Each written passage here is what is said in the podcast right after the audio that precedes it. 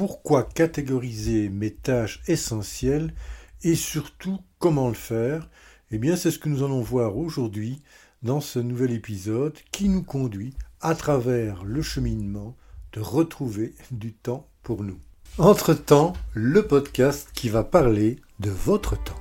Vous qui avez décidé de retrouver du temps pour vous. Eh bien, cette conversation, elle est là pour vous aider à continuer à vous développer sans vous épuiser.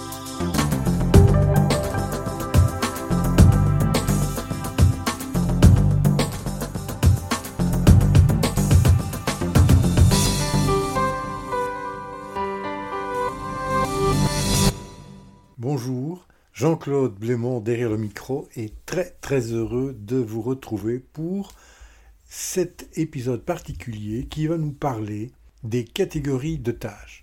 Nous allons voir comment les catégoriser, pourquoi les catégoriser et qu'est-ce que cette catégorie va faire lorsque nous allons donner une priorité à ces tâches. Plutôt que de le faire au niveau individuel, nous allons pouvoir traiter la catégorie en tant que telle et cela nous aidera lors de notre planification, lors de notre agencement de ces tâches en fonction, par exemple, de notre niveau d'énergie que nous avons pendant la journée. Ne brûlons pas les étapes. Pour le moment, nous allons parler des catégories de tâches essentielles qui va nous aider à être plus performants grâce à une efficience accrue.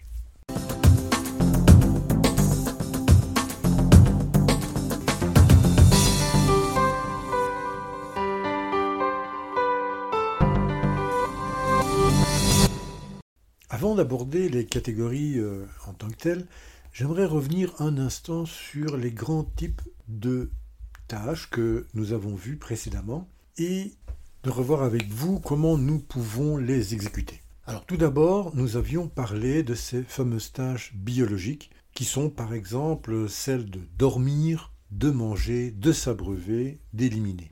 Ce sont des tâches qui nous avaient permis, si vous vous souvenez, de définir l'état ou le qualificatif d'essentiel. Ce sont des tâches effectivement que si nous ne faisons pas un jour, eh bien, il n'y aurait pas un impact trop important, mais si d'une manière répétitive nous ne le faisons pas, il peut même y avoir une issue fatale dans la mission que nous avons de rester en vie. Nous verrons que ces types de tâches sont relativement, normalement, facile à, planifier dans une journée, dans, dans, la semaine. Et je dirais même qu'il est assez important pour ce genre de tâches biologiques d'être le plus régulier que l'on puisse l'être dans l'exécution de ces tâches. Alors je m'explique. Si on prend par exemple la tâche de dormir, vous serez beaucoup plus efficient avec la récupération grâce à un sommeil de qualité si vous allez vous couchez le soir plus ou moins à la même heure. Et également, si vous pouvez vous lever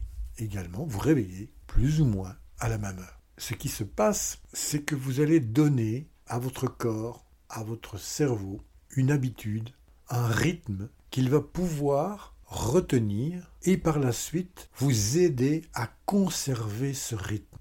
Il en va de même avec d'autres tâches telles que par exemple s'alimenter si vous pouvez le faire de, par exemple, déjeuner relativement toujours à la même heure, voire de prendre votre dîner également plus ou moins à la même heure, eh bien votre corps va l'apprécier parce qu'il va pouvoir mobiliser des énergies à un moment particulier de la journée.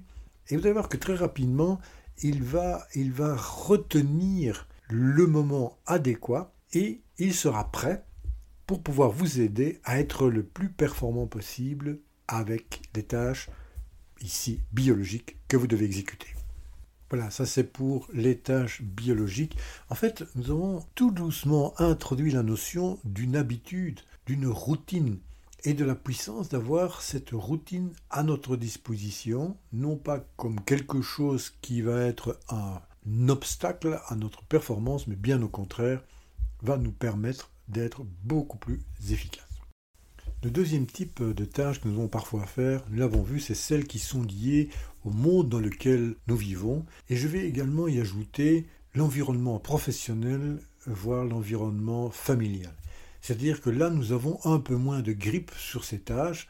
Ce sont souvent des tâches euh, qui vont être des tâches en cascade par rapport à une tâche essentielle, personnelle, que nous avons. Et je ferai directement la transition avec la dernière. Le dernier type de tâches que nous avons, ce sont nos tâches personnelles, ce sont les tâches qui sont directement liées à notre mission, à nos objectifs, comme nous l'avons vu.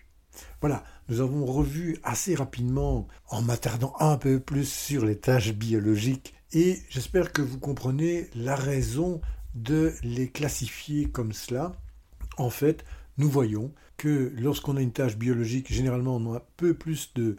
J'utilise souvent le terme grippe, c'est-à-dire on peut très bien les, contrôler plus facilement du moins que celles dans le monde dans lequel nous vivons ou qui sont liées à notre activité professionnelle ou familiale. Et on revient ensuite avec le dernier type qui est là, on a réellement un contrôle beaucoup plus grand sur ben, comment nous allons le faire, le temps, où va-t-on les faire, etc. Abordons maintenant les catégories de tâches. Entrons dans le vif du sujet. Il y a quand même assez longtemps qu'on tourne autour du pot, si je peux me permettre. Alors comment ça fonctionne? Je vais vous donner un exemple que moi, j'ai utilisé pour catégoriser une bonne partie de mes tâches essentielles. Et la toute première catégorie que j'ai créée pour mes tâches essentielles, c'est la catégorie objectif. Et à chaque fois que j'ai une tâche qui est liée à un de mes objectifs, eh bien, elle entre dans cette catégorie-là. Alors, ce que j'ai également fait, c'est que j'aime bien jouer avec les couleurs. Pour moi, les couleurs, c'est très facile à voir, c'est parlant, c'est beaucoup plus parlant que du texte, où ça le met de toute façon en évidence. Et donc, je lui ai alloué une couleur particulière pour cette catégorie-là. Alors imaginez que j'ai une farte de couleur verte, par exemple, qui est la couleur de mes objectifs. Eh bien, si j'avais toutes mes tâches euh, écrites sur un bout de papier, eh bien je les glisse dans cette farte verte et ça va me permettre par la suite de les exécuter. Mais là, on verra comment ça fonctionne avec le niveau d'énergie. Restons dans le niveau des catégories.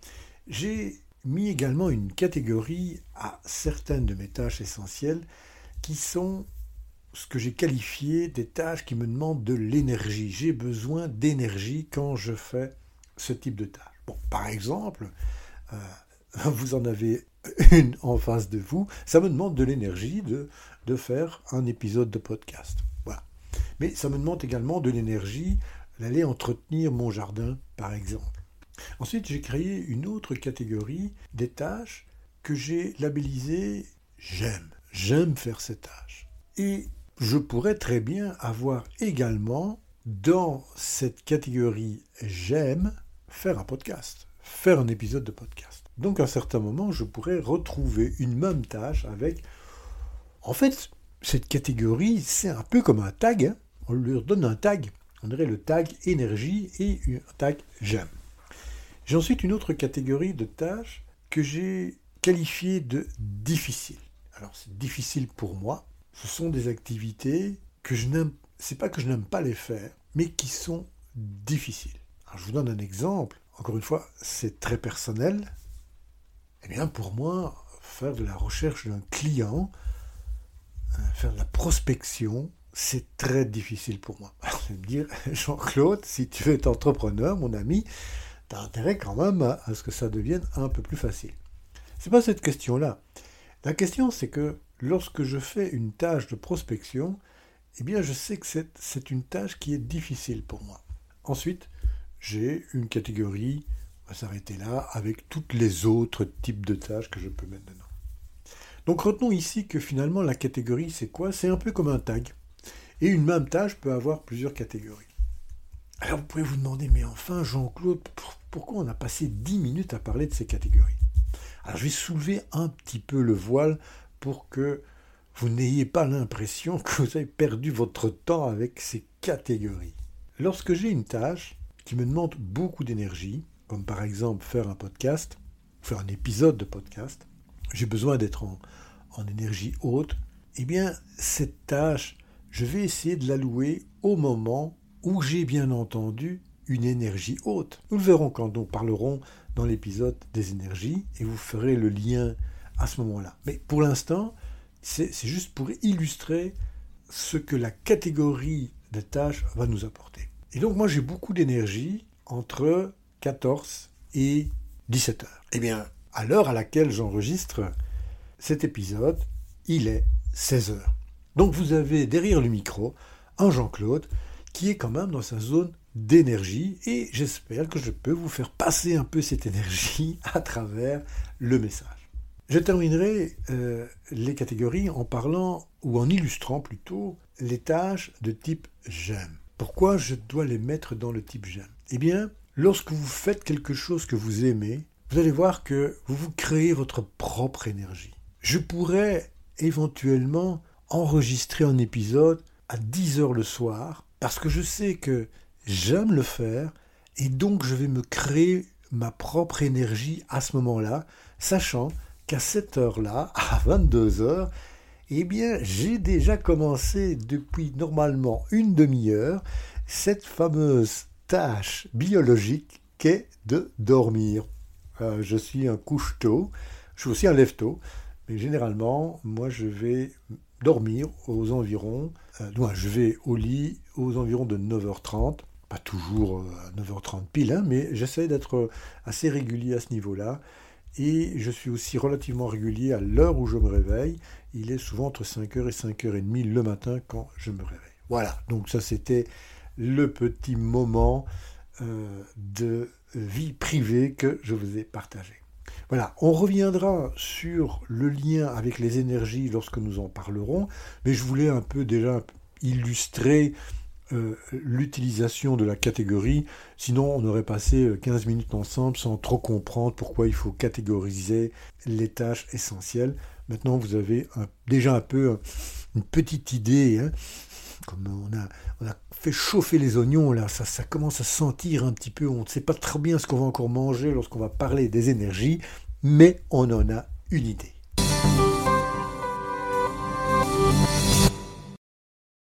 Alors l'action du jour pour vous, si vous le désirez bien entendu, s'il n'y aura pas de contrôle en, fin de cycle, euh, est-ce que vous pourriez penser au type ou aux catégories de tâches que vous auriez et de pouvoir un peu comme ça les classer lorsque vous envisagez toutes les tâches que vous faites quotidiennement, si vous deviez les classer en quatre ou cinq catégories, eh bien quelles seraient ces catégories? Vous pouvez aller plus que quatre ou cinq catégories, mais je me limiterai quand même à maximum 10, sinon vous allez un peu vous perdre par la suite. Donc essayez d'avoir des grandes catégories de tâches, ça va vous servir plus tard dans la saison. Je vous remercie pour votre présence chaleureuse et votre écoute et je vous donne rendez-vous au prochain épisode où nous parlerons de ces fameuses énergies dont je vous ai parlé tout au long du sujet catégorie de tâches. Voilà deux épisodes qui se télescopent un petit peu. Et comme un télescope, j'espère qu'il vous a donné un peu plus de clarté et de vision sur ce que nous allons faire. Je vous propose de continuer l'aventure sur le site internet oruposa.com. À très bientôt. Au revoir.